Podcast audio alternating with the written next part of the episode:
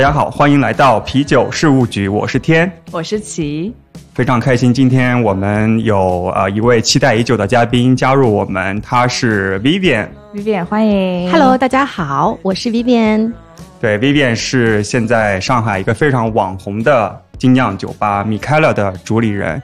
那米开朗呢，最近是在上海一个非常火的一个精酿酒吧，真的超级火。我觉得疫情之后，好像上海没有开出太多的店，嗯，但是我觉得我的大众点评首页、我的朋友圈全部都是 k 都在推 超级火。我们的很多听众朋友都不在上海，或者说没有去过 i k 勒嘛，那我们要不先来描述一下 m i k 勒它大概是怎样的一家店吧？嗯，好，其实米开勒现在这一家店是我们在中国大陆的首家，位置的话是位于静安寺往北的话，步行十分钟的一个路程，嗯，反正是个非常中心的地段。这附近其实也是上海可能夜生活还算比较丰富的一个地段，包括延平，嗯、因为我们是其实坐落在延平路，嗯、呃，包括延平路，包括武定路，其实有很多酒吧或者说一些餐饮，但是选的地方可能和大家想的不太一样。我们并不是说是一个在很热闹的街铺啊，或者是在一个商场里面，我们是在一个巷子里面。这个其实是米开勒全球看起来，我们的选址其实都会有一些隐蔽性。都喜欢这样一个调性，就是说我们是那种大隐隐于市的调性啊。对，因为我去 m i k e l 的时候，门口就放了一个牌子嘛，那海报上就写着“酒香不怕巷子深”。对，而且海报的这个面还是朝向里面，生怕被别人看到，不怕找不到，不好找。对，对。但是我们想要打造这种感觉，就是说你走进这个巷子以后，我们给到大家的是一个不一样的一个空间感。你一下子感觉就是你可能不在上海，就不在这一片比较嘈杂、比较喧闹的一个夜生活的一个中心，或者说不在上海的感觉。你一进这个巷子的话，可能很幽静，然后又有竹林啊，感觉又有一个比较呃适宜的一个外摆。因为我们是一家丹麦的企业，嗯、那丹麦比较引以为豪的就是我们很注重设计感。对，那我们这一家是由我们 in house 的 designer 一个 Camilla，她是在丹麦的一个设计师来设计的，嗯、其实是有原木的一些感觉，包括有一些水泥，造成这样一个对比的感觉。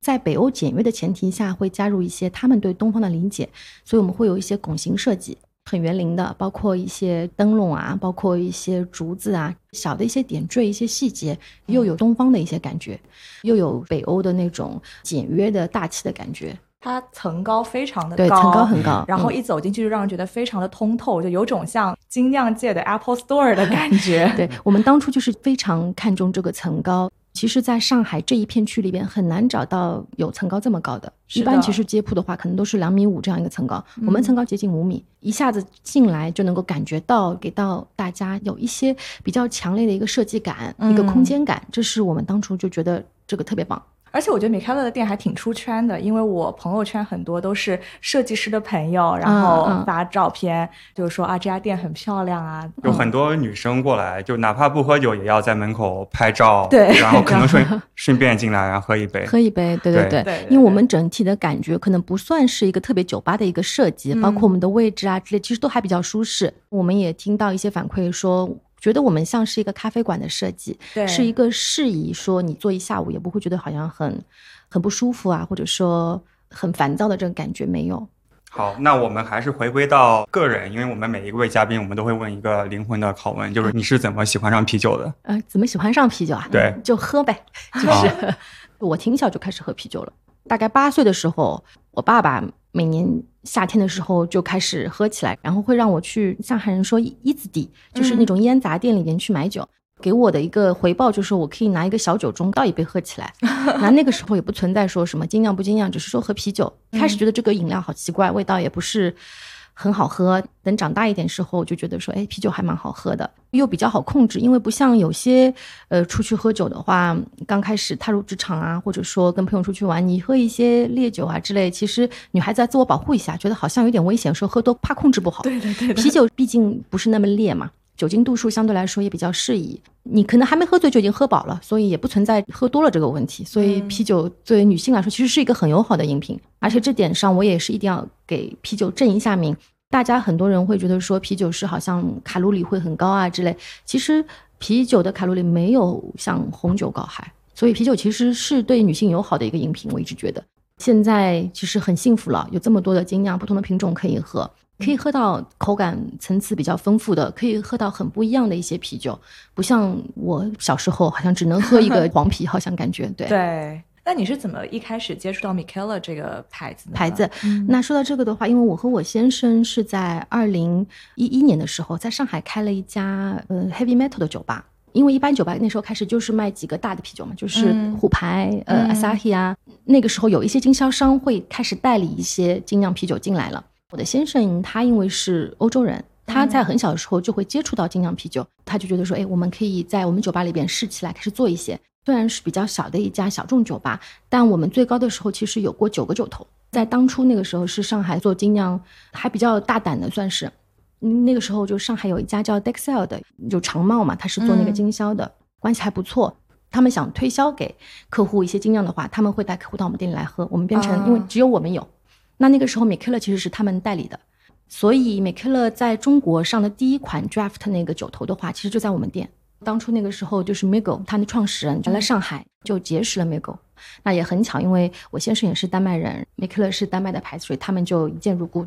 对，米开的酒都是在丹麦生产的吗？其实不是 m i k e l 它是一个我们说起来吉普赛酒厂，因为它没有一个固定的一个自己的厂。现在还没有吗？现在有，那嗯当初是没有嘛因为吉普赛有酒厂的原因，所以他会在全世界找一些好的酒厂来合作跟酿酒。现在的话，我们在比利时就是德保夫在酿，然后包括我们也会有在挪威的酒厂，然后也会有在纽约的、圣地亚哥的都会有。不能排除说以后不考虑在中国，这个其实也是一个可能性。但目前现在看起来还不知道。OK，后来你去北欧有一段生活的经历是吧？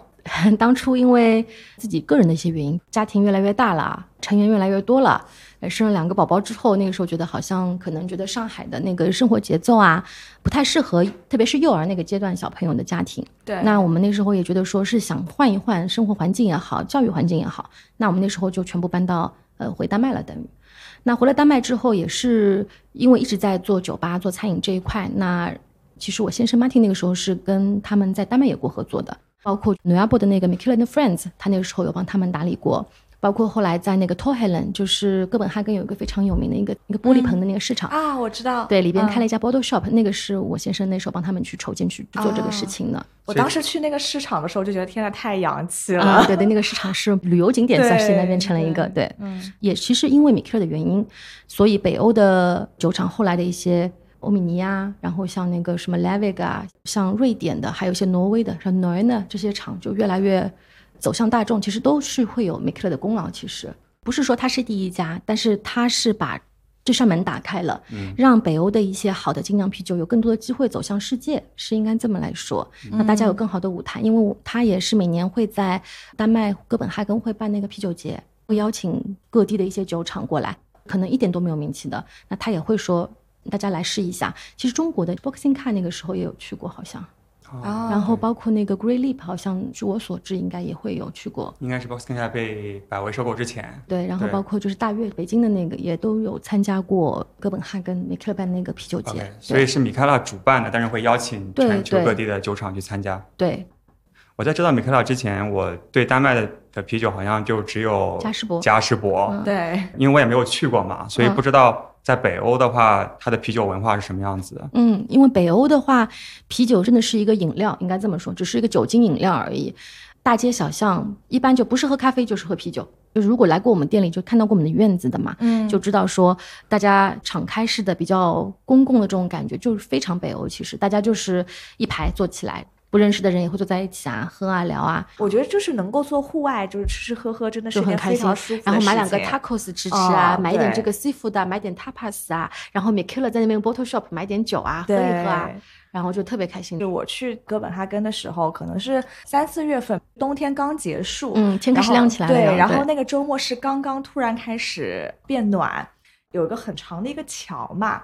当时过那个桥的时候，就发现好多好多年轻人，嗯就坐在那个桥边上喝啤酒，对，然后就超级开心，大家就在那边晒太阳，真的脸上露出那种超级幸福的表情。对，因为在那边生活过之后，就知道其实那边生活是非常简单的。他们因为有一些靠近北极嘛，所以会有一些极夜现象，特别是冬天的时候，天气不好？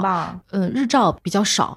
他们基本上白天可能早上九十点钟天会亮，这个天亮也不是说很亮，就是蒙蒙亮这种灰灰的天，阴天。最厉害的十二月份的时候，三点半天就黑了，大家都点灯了。整个漫长的黑夜他们结束之后，是非常期待，就是说阳光。太阳一出来，大家在马路上就大家都坐出来，就在旁边晒太阳了，就像我们说心像这种就是小猫咪的在那哦马路上晒太阳，对然后喝一杯这种感觉。对我当时我还记得我走在路上，然后突然一个中年男子就真的是走着走着突然就停下来，站在马路上，就是眼睛闭着开始晒太阳，就享受那个阳光。当时觉得就很可爱，天呐，感觉非常简单，就是很久违的那种阳光，突然开始变温暖了那种对对，状态。因为嗯三月份正好，而且是冬令时要换夏令时了，太阳开始出来了，日常开始变长了，最快乐的半年开始要来了，那个时候是。如果去丹麦旅游的嗯话，是有哪几个城市你觉得就是从喝啤酒的角度，你觉得值得去的？喝啤酒的话，其实我这个说起来很惭愧哦，我在丹麦生活了三年多，但是其实我只在哥本哈根生活过。哦，我有去过一次罗斯基勒，哥本哈根周边的一个小城，它是那个嗯维京的那个、呃哦海盗的那个博物馆发源地，会有一个罗斯基勒音乐节，非常大的一个音乐节，OK，所以只有去过那里而已。如果去哥本哈根那个城市的话，你觉得什么酒吧可以值得去？哥本哈根的话，我第一个推的啊，我刚想说第一个推的肯定是因为米开勒，其实它作为一家全球性的企业的话，在它的发源地哥本哈根的话，它其实有超过二十家的餐厅和酒店，但是其实不是说光是酒吧而已，因为米开勒在哥本哈根，我们有日式拉面连锁店，而且还是还开拉面店，对对，有日式拉面的连锁店，然后也有中国餐厅，然后还有墨西哥餐厅，然后有那个 Warpix，就是和 Three Freud 一起开的那个。所以所以米开拉到底是什么意思啊？米开朗创始人的时候其实是两个人，一个叫 Miguel，一个叫 Keller，哦，所以叫 m i k e l a 但 Keller 很早，因为他就已经去追求自己的一个音乐编辑的一个生涯，所以他就很早就退出了。但是 Miguel 他就一直把这个名字就保留了，叫 m i k e l a 其实就是一个餐饮集团。，OK，就但是做的东西比较多，一直在尝试一些做一些好玩的东西。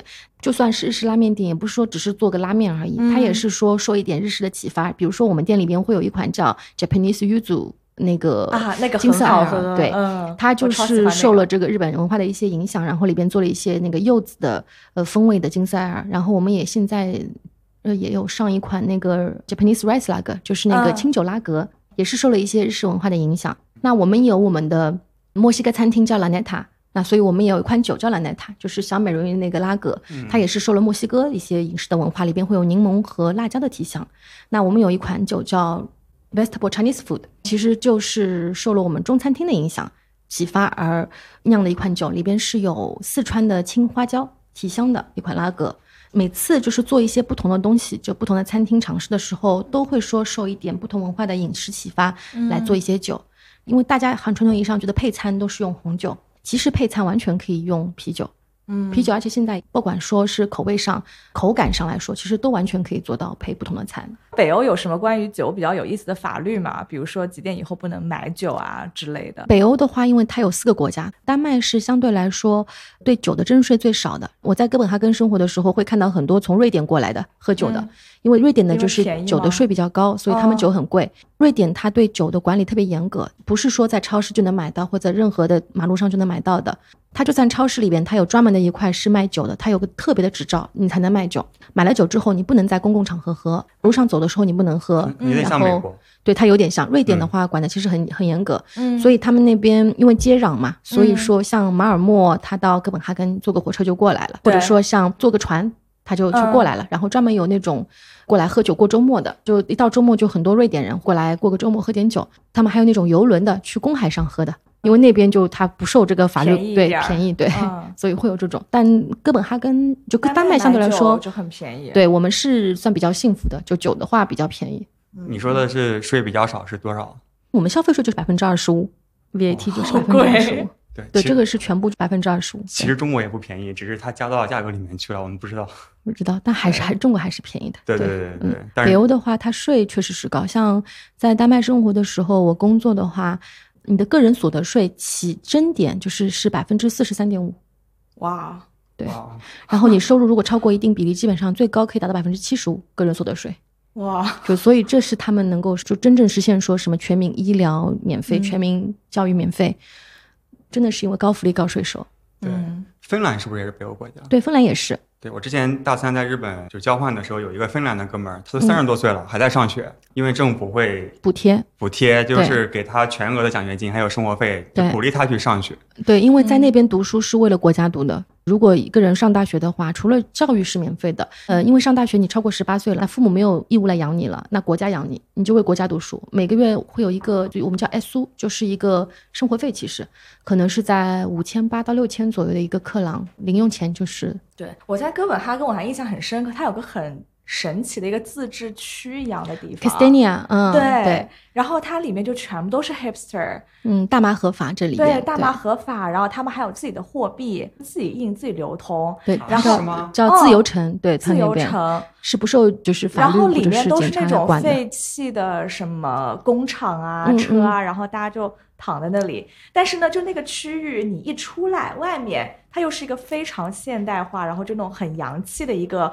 那种住宅区啊什么。种之前的那种公社 commune 那种感觉，大家自治就的一个。感觉他们就自己这个好像确实是有个故事。但是故事怎么样，我现在也不能随便说。哦但我其实之前了解过，但现在有点忘记了。对对对，我当时还特地去查了一下，但是目前来说嗯还是这样，就他其实这么多年也一直跟政府会有一点点冲突，对，嗯，但是一直他们也在维护说他们要保留这一块自由城，嗯嗯，嗯确实就是里边大麻是合法化的，然后很多旅游的都会去看，他不允许拍照也是，对，我但很多旅游的会进去看一下，我就觉得很很穿越，就嗯是你一进去发现这么一块地方，然后出来又是那种很现代的。但是会觉得他在夏天的时候，每嗯个星期会有一场音乐会在里边，我们也会带孩子去看啊什么的。对他们还有很很多那种手工制品啊，然后很多艺术家在里面可以卖，就真的是有一种自己的小乌托邦的那种感对觉，嗯，做的做的其实挺好的，嗯。所以你是后来为什么从丹麦回到了上海呢？很大一部分还是和孩子有关系，嗯因为他们整个文化是个性发展，嗯与世无争。对，那作为一个中国的积雪妈妈，不太能接受这一点。其实，我不是说我特别要积雪怎么样，但是我就觉得小朋友的基础教育，可能学习习惯啊什么，还是想打的扎实一点。所以是为了小孩去了丹麦，然后又为了小小孩孩回来回到了上海。行那关于北欧的故事我们聊的差不多，可以先插一首歌，然后回来之后我们专门来聊一聊上海米开朗的故事。好呀，那我们来听一首 Vivian 推荐的歌。这首歌的名字叫做《Beer Drinkers and Hell Raisers》。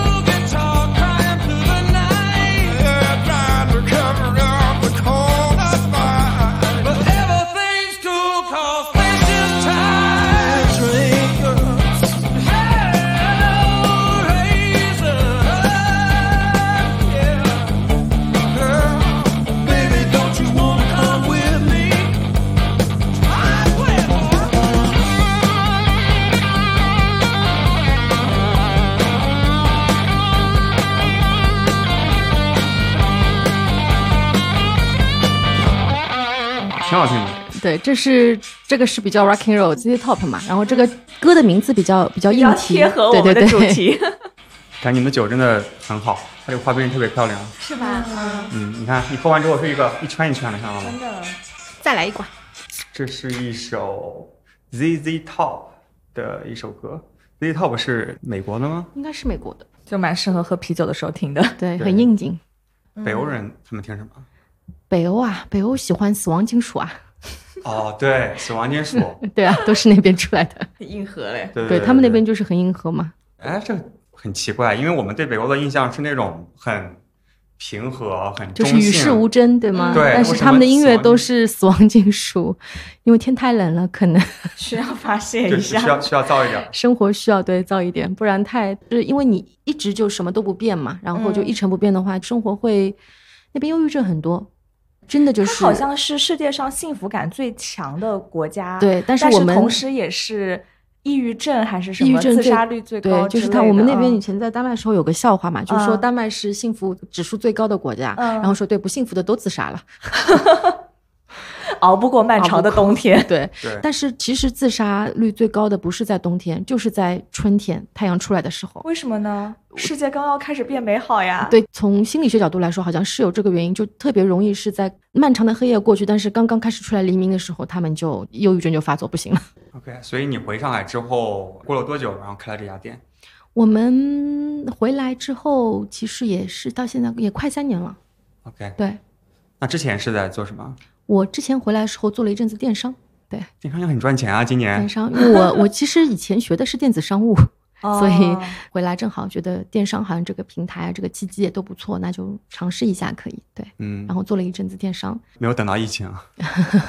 没有等到疫情结果情，开酒吧的时候等到了疫情，情。对的，这个太辛苦了，这个。对，所以开米开朗这家店是在什么时候开始策划的？对我们这家店其实契机还是比较曲折的，包括现在这个点，其实我们在去年的八月份就已经看到这个地方了。那个时候它还不在这个市场上面，它还没有改造，是旧的，只是围起来了，被强拆掉了。然后我们觉得这个地方非常好，嗯有所有我们想要的东西，又有曲径通幽的感觉，然后又在一个夜生活的一个中心感觉，然后同时它层高也高，我们就觉得这个地方特别好。这个项目它本身可能也拖了一一下，它一开始说十一月份可以交房的，就可以给到我们。那你是因为他之前是什么状态？我们这片其实本来是一个速八酒店，哦，对，就我们现在你看到吧台，其实它以前那个区域可能应该是一个酒店的大大堂，堂吗？对所以没有改造。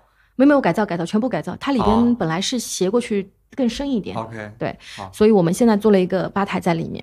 那个时候就整个项目可能说是在十一月份会完工的，那结果他们在改造打开来的时候，发现因为老建筑嘛，很多加固的东西都没做好，房屋结构肯定不稳定，所以加了很多加固的工程，所以整个就延后了。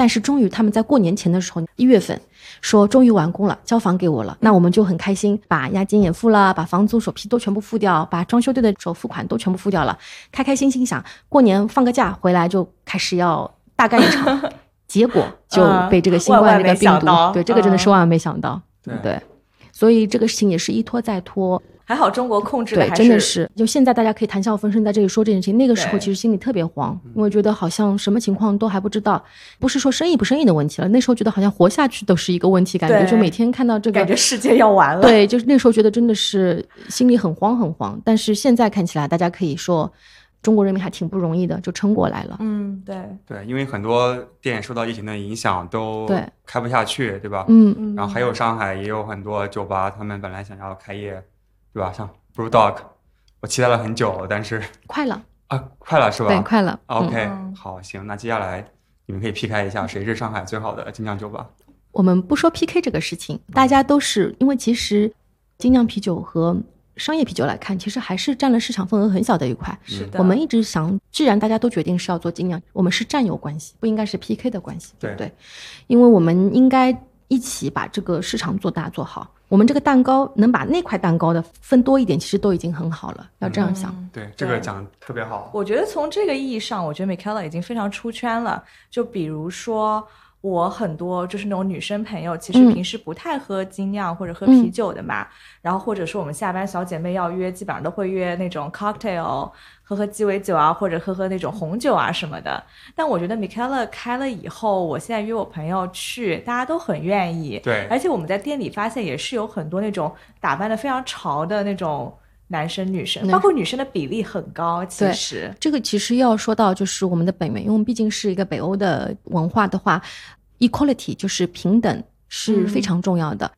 不光在北欧啦，其实在欧洲整体来看，女性喝啤酒的比例本来就是很高的，基本上就是一比一的这个比例，不存在说好像啤酒是属于男性的。在传统我们中国文化里面，好像感觉就是男性喝啤酒比较多一点啊，女性好像喝红酒啊，或者是喝一些鸡尾酒更多一点。嗯很多品牌它也会把他们的一些品牌文化，或者说把场景包装成更男性化一点，去符合这个市场。那我们。因为是我们来自于一个男女喝酒平等的一个背景，我不是因为过度想偏向女性，嗯但也不是说因为想迎合男性市场，把它作为更男性，我们只是把本来是怎么样就拿过来。那本来喝啤酒也是可以在一个舒适的环境，也可以是很优雅的喝啤酒的，你也可以大口的喝，你也可以小口的品。对，我觉得这一点特别有意义。其实不仅是啤酒了，就是很多我们周围的一些东西都会把它联想到，说是更适合男生的，更适合女生的。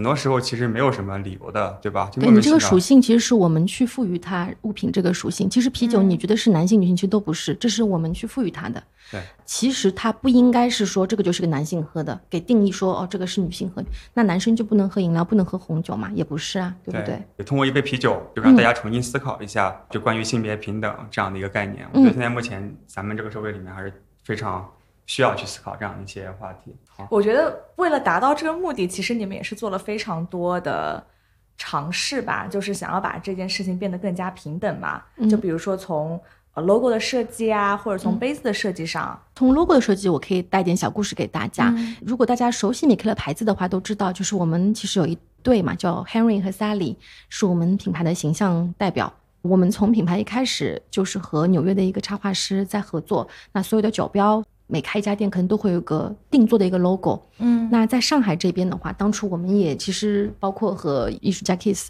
包括和总部这边一直在沟通，说到底是拿 Henry 还是拿 Sally 来做。那这件事情上，其实后来我们大家都觉得，在上海这个文化里面，可能更适合拿 Sally 拿出来做。一方面是因为大家现在看到 Sally 的这个 logo 是，呃，，Sally 就是一个女生的一个对形象。，Sally，她现在穿的是我们上海非常有标志性的旗袍，旗袍上面的话，它也有我们上海的市花是白玉兰，那个玉兰花，这是一个小的细节，对，没有人看得出来。啊，没有人看得出来，对你 我不说，可能大家不知道。现在大家可以仔细去看一下。对，其实上面是那个白玉兰，是我们上海的市花，然后它的发型都是比较复古那种上海风的。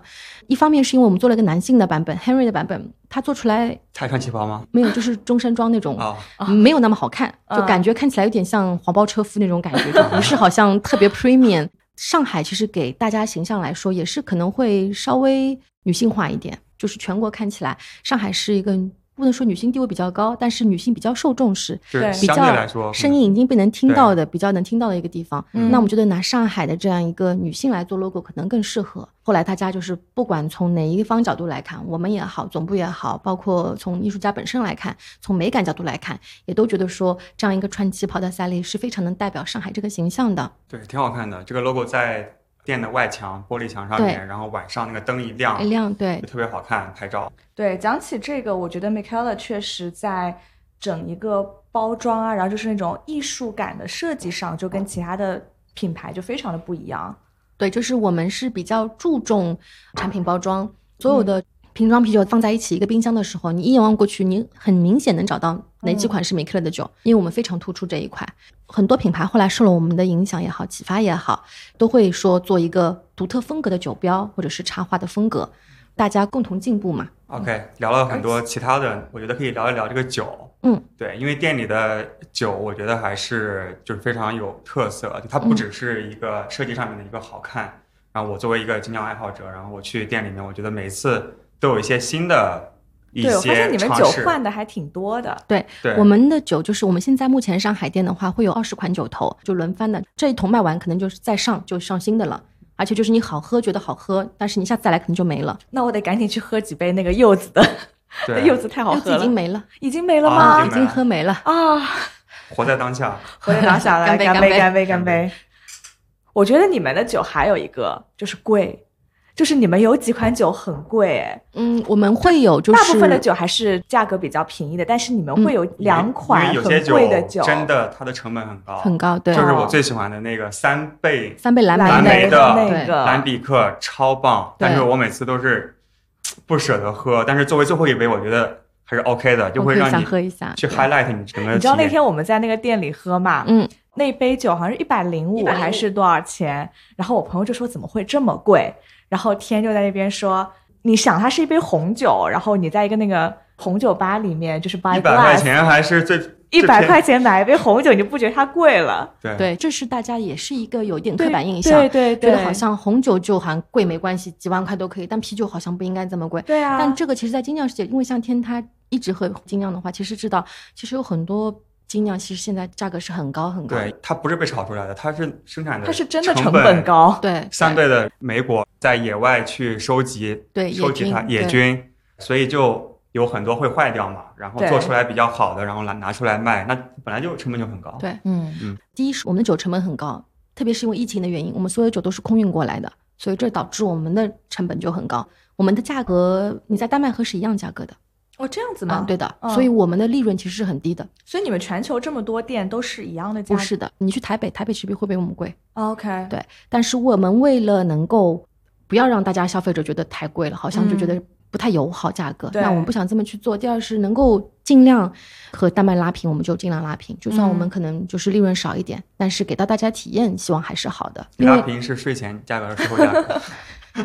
丹麦的税就是消它的消费税是到含消费者手里对的价格。哦对你付的钱其实是一样的。对就你现在喝的，比如说皮尔森大杯的是五十五块，在我们店里，其实在丹麦也是五十五。嗯，它而且是克朗，它还要乘以一个汇率的话，还付的比你高一点。但我觉得你们的酒确实给大家带来一个比较丰富的一个体验吧，嗯就是也有比较平价的，然后可以让大家去感受精酿的美好的。因为我们会针对嗯不一样的消费者，会有一些不一样的选品，就是选酒的一一个策略。会有一些普罗大众能够接受的，像皮尔森和拉格，比较接近大家传统意义上的一些啤酒的感觉。当然，我们也会考虑到说，像近几年很流行喝像新英格兰式的 hazy 的，或者说 IPA 风头很劲，我们也会选一些 IPA 的酒过来。然后我们也会针对一些已经对精酿很懂的一些消费者，其实很多消费者他进来比我都懂，他们可能对酒的要求就很高了，就比较天一样，对他就是 像天这边，就大家看不到有个得意的笑容。我知道他什么意思。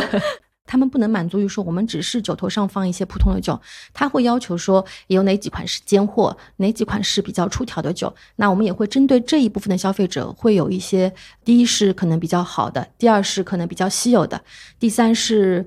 呃，像我们之前有上那个包黑勇，就是那秘境的酒，其实真的就是限量的酒，就很多都是过桶过了二十四个月的。对，哦，对对，上次上次我试过啊，那个，那我没喝到。对，所以他们的酒杯不是为了小而小，对因为真的很珍贵。嗯，对，像有些酒的话，真的就是全球范围，就包括 Mikela 他自己的门店，因为毕竟有五十家，不是每一家店都能拿到那些酒，因为它的产量非常有限。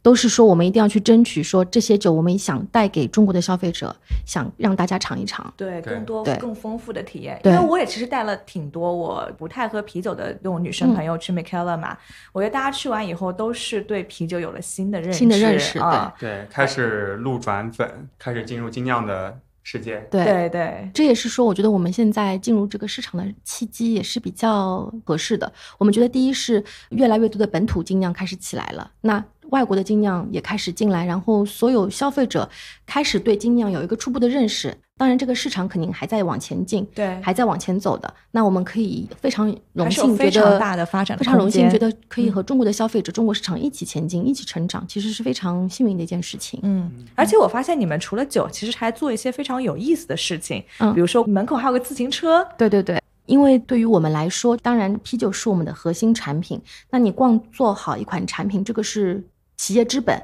嗯但除了这个之本之外，你能够给你的消费者，能够给喜欢你的粉丝带来一些什么东西？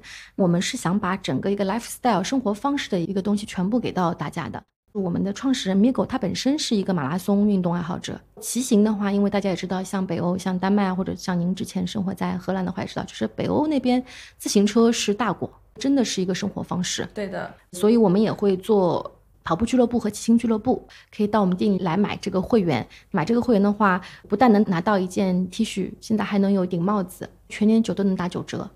所以所以你们这个这个跑步俱乐部是怎么样？就是谁都可以参加这样？呃，你报名了之后，我们会有一个群，然后嗯每个月我们现在是可能组织两次。跑步的活动可能现在都是比较初级，因为现在人还不多，可能就是一个城市跑，对，嗯会是一个初级，可能就是五公里到七公里之间。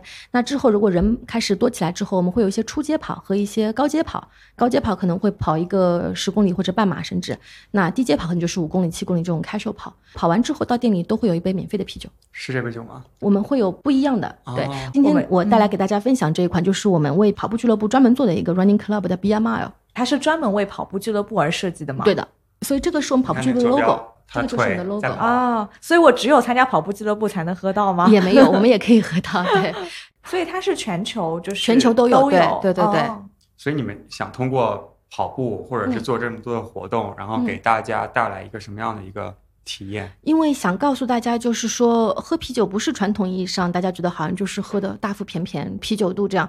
你喝啤酒，其实你可以去跑步，可以去做自己的生活方式。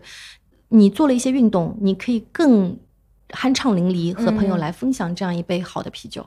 健康的生活方式，积极向上的生活方式。这也是整个品牌我们一直在推的，就是 colorful，呃，就是把啤酒融入到生活的一部分，生机勃勃的这样一个生活方式。那现在天气比较热一点，等到天气稍微凉爽一点的话，其实我觉得外摆这个位置坐坐喝喝酒、聊聊天，三五好友嗯还是非常舒服的。对，因为我觉得上海是很难得一个你可以坐在街边，就是露天的环境，可以就吃吃吃喝喝的一个地方。所以我们一直想做一些，就是说大家可以坐在一边一起吃、一起喝的这种。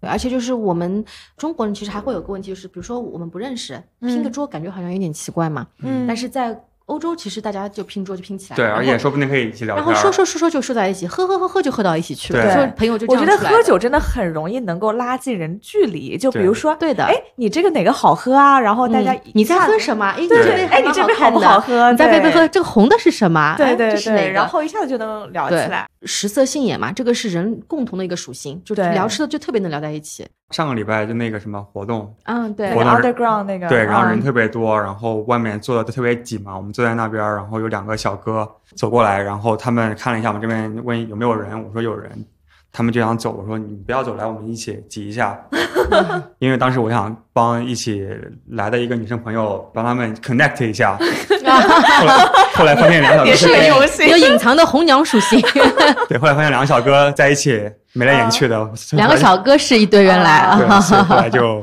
没有成功。而且我觉得美康乐店里的人真的都就感觉上海的潮男潮女，潮男潮女啊，嗯我们对员工还是会有一定定要求的，嗯就是可能穿着打扮上啊，或者就而且是一定要有纹身，是不是啊？这倒也不一定，不一定，不一定，只就是是 somehow 什么叫自由，什么叫公平，就是不能硬求，但是你有，我们也不排斥。对，只是正好那些酷的人都有纹身，嗯，对，反正？就就你有吗？我没有，我也没有，不好意思，我也不酷 我们俩不够酷。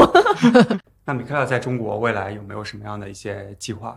我们对中国市场一直是非常有信心的，包括就目前这家店，大家感觉看起来都还不错，赚钱是吧？然后 呃还谈不上赚钱，但是大家给到我们的反馈是好的，嗯我们也希望说能够给大家更多，因为我们现在这家店是没有吃的，只有只能叫外。卖。呃，对，我们有小吃，但是没有厨房。啊，对，这个我也想了解一下，为什么没有吃的东西啊我？们当初因为就是因为这个新冠病毒的原因，正好卡在那个点上，办证执照啊之类可能都不是特别方便，OK 所以说如果要办厨房，可能要一一拖再拖。OK，想趁可以开出来就赶紧开出来。现在是有一些小食嘛，对，我们现在在小吃有一点，嗯比如说那种芝士香肠拼盘，那个芝士芝士也是我们丹麦的有机芝士，嗯旁边其实有啤酒花有机芝士。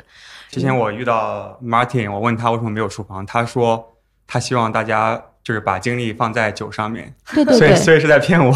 没有没有，他说的是这个比较官方的说法，我是我是比较比较接地气的说法，对，OK，这是两个原因，一个是客观原因，确实是因为这个办证的问题。那个时候如果需要开厨房，你花在办证啊，包括花在建造上面花时间可能会更长。而且还有个问题，那个时候我们厨师过不过来，我们北欧的厨师因为。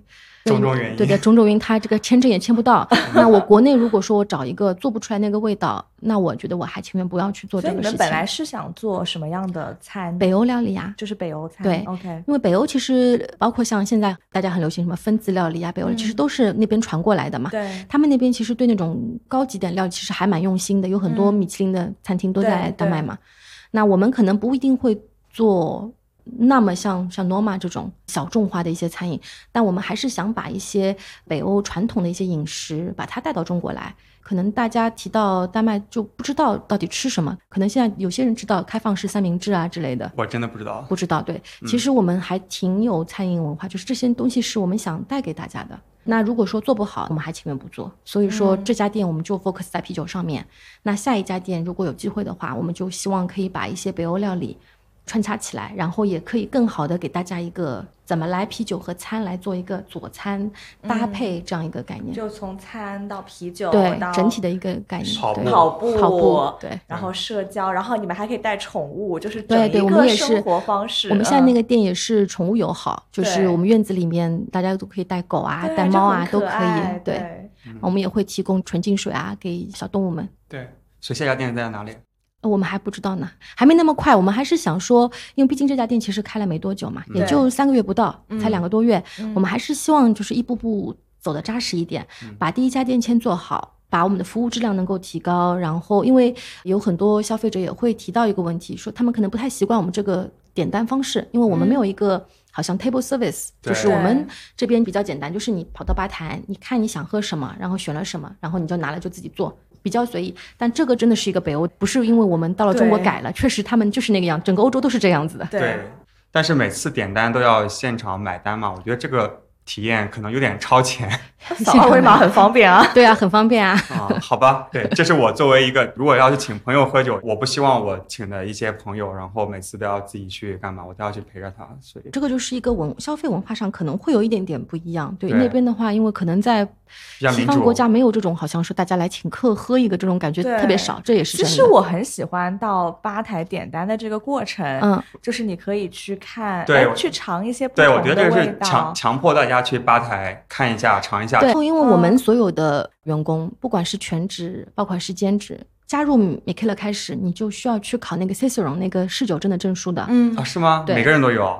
我们现在全职都有，兼职的话，大家在对在考都会，我们会给个期限。你如果说达不到，那你不适合在我们这里上班的，其实是。嗯我们对这个要求是非常高的。所以说，消费者如果说不是很懂啤酒，他站在那边，他看二十个，他其实是一头雾水。他第一次来，啊他不知道什么是什么。对，然后就是，而且人的口味会变的，也是。嗯，就拿我自己个人来说，其实我一开始不太喜欢酸啤的。第一次尝到酸啤那个时候，我其实有一点抵触的，我觉得是什么我也是。怪味道，喝起来不像啤酒。一股这种怪味道，不知道什么味道。但后来你了解了之后，你品了多了之后，你会越来越喜欢上这个味道。嗯所以现在我现在是忠实的酸啤爱好者。有一句话叫做“大多数精酿爱好者都是因为 IPA 入门，嗯，对最后以酸啤酸啤来结束”对，对我上次不是刚开始第一杯就点了那个什么佛手柑的那个，嗯嗯，有点儿太过于酸了，那对个佛手柑那个有点对，不太适合作为第一杯酒。对对的，是的。吃饭之前你可以喝一杯，会增进你的对佛手柑那款稍微有一点点好像酸味，它会更刺激一点感觉。对对对，你们那个酸啤的比例还比较多的，就对是常在的话都会有两到三款。我们常在是三到四款，其实是对对对，然后会有一些这种 seasonal 的一些，对，我们会有一些 season 的，然后也会有一些客座的，都会有。那这边我也可以分享个小的 tip 给大家，嗯。就我们店里的黑板上其实是字是分颜色的，对，绿色的话就是 hoppy 一点的啤酒，蓝色的话是酸啤，红色的话是 porter 或者是 stout，就是黑啤，然后白色的话会是各种种类的一些混搭，或者是有是小麦的，或者是有拉格的，或者是有像比利时风味的一些啤酒，你可以根据颜色来选你喜欢的。嗯对，而且不喜欢的话可以试一下。对对对，然后我们也是说鼓励大家把你想要喝什么，或者你你想要怎么，你可以跟我们的吧台去沟通。他不是只是站在后面收银的这个作用，不是打个酒和收银，他是一个试酒师，他是有执照上岗的。嗯，所以说交流这个互动是非常重要的，对，不然说你你在那边你也不知道喜欢喝什么，你就随便盲点一个，可能点的就是你不喜欢，你一下子体验就不好了。对所以这也是为什么我们希望大家到吧台来跟吧员来沟通的。对，这个是我们的一个增值服务。有什么不懂的东西，关于啤酒的，大家可以来问他们，或者说您也是一个专家，您特别懂，欢迎大家来交流的是。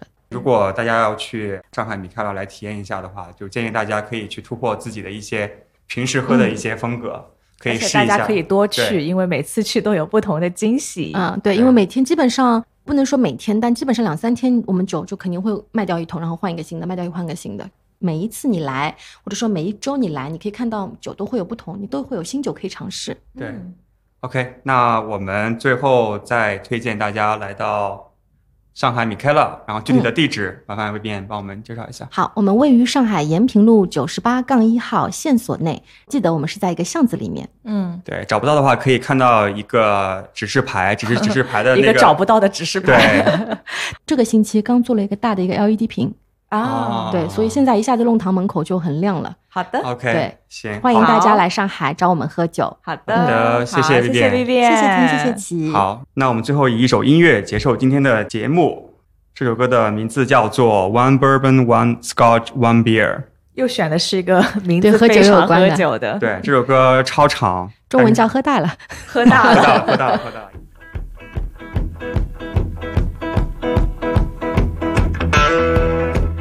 果你喜欢我们的节目，请关注我们的微信公众号和微博“啤酒事务局”，实时获取我们的最新信 I 息 come。home on Friday.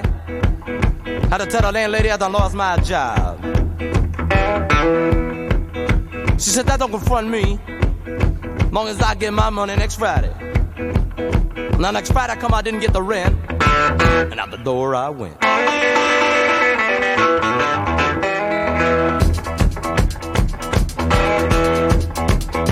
So I goes to the landlady.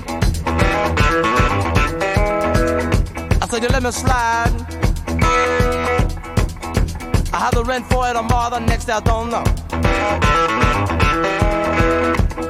So say, let me slide it on, you know, people. I notice when I come home in the evening, she ain't got nothing nice to say to me. But for five years, she was so nice. Lord, she was love it. I come home one particular evening. The landlady said, You got the rent money yet? I said, No. Can't find no job. Therefore, I ain't got no money to pay the rent. She said, I don't believe you're trying to find no job. Said, I seen you today. You were standing on a corner, leaning up against a post. I said, but I'm tired. I've been walking all day. She said, that don't confront me. Long as I get my money next Friday. Now next Friday I come out, didn't have the rent, and out the door I went.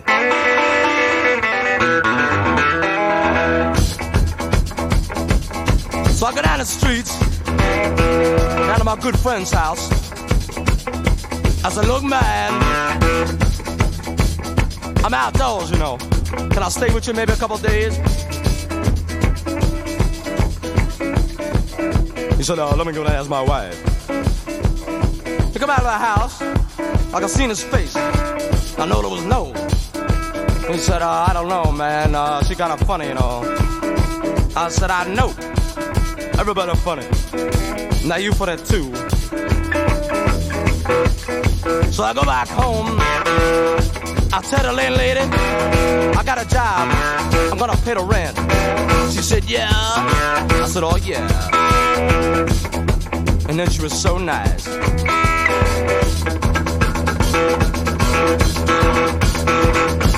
Lord, she was lovey dovey.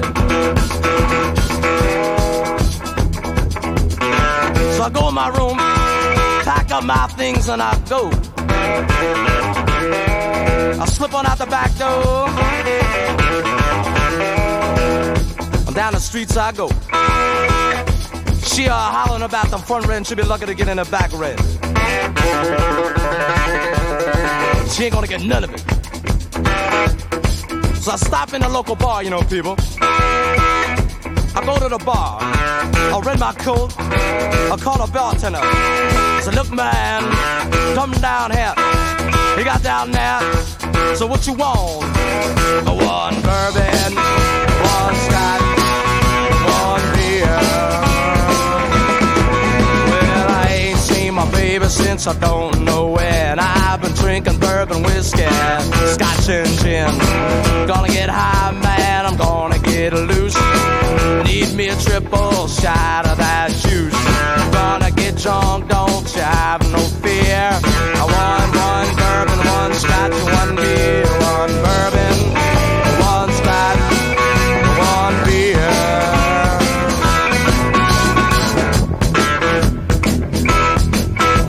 Out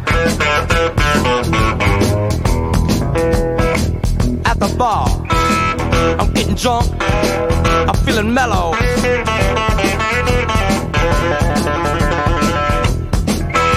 I'm drinking bourbon. I'm drinking scotch. I'm drinking beer. Look down the bar. Here comes the bartender. Said, Look, man. Come down here. So what you want? One bourbon, one scotch, one beer. No, I ain't seen my baby since the night before last. Gotta get a drink, man, I'm gonna get gas. Gonna get high, man, I ain't had enough. Need me a triple shot of that stuff. Gonna get drunk, won't you listen right here? I want